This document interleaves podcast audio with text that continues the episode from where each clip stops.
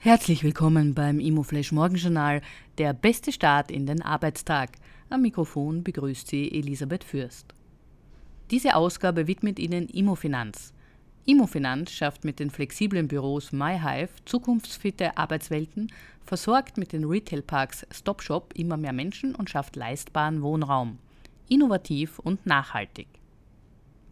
Heute ist Dienstag, der 20. Dezember und das sind die Schlagzeilen. Neues Hotel am Flughafen Wien.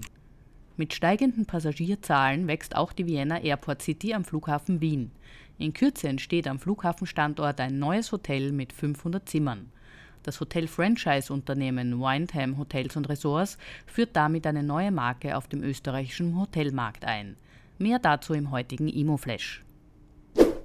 Amerikanischer Immobilienindex erneut gefallen.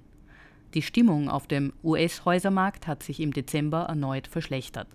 Der NAHB Hausmarktindex fiel um zwei Punkte auf 31 Punkte, wie die National Association of Home Builders gestern in Washington mitteilte.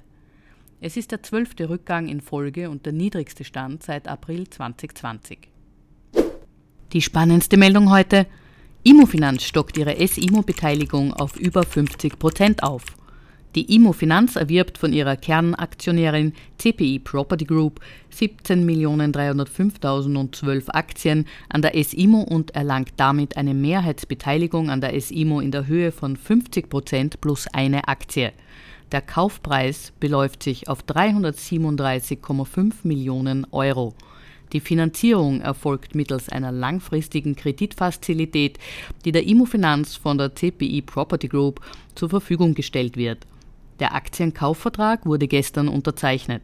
Das Closing der Transaktion wird vor Jahresende 2022 erfolgen. Radka Dörin, Vorständin der Immofinanz, sagt dazu, mit diesem Erwerb erreicht die Immofinanz ein langfristiges strategisches Ziel, die Konsolidierung beider Unternehmen ist wertsteigernd, führt zu einer stärkeren Marktposition und ermöglicht die Realisierung von Synergien. Das waren die wichtigsten Informationen zum Tagesbeginn. Mehr dazu und was die Branche heute sonst noch bewegen wird, erfahren Sie wie gewohnt ab 14 Uhr auf www.imoflash.at.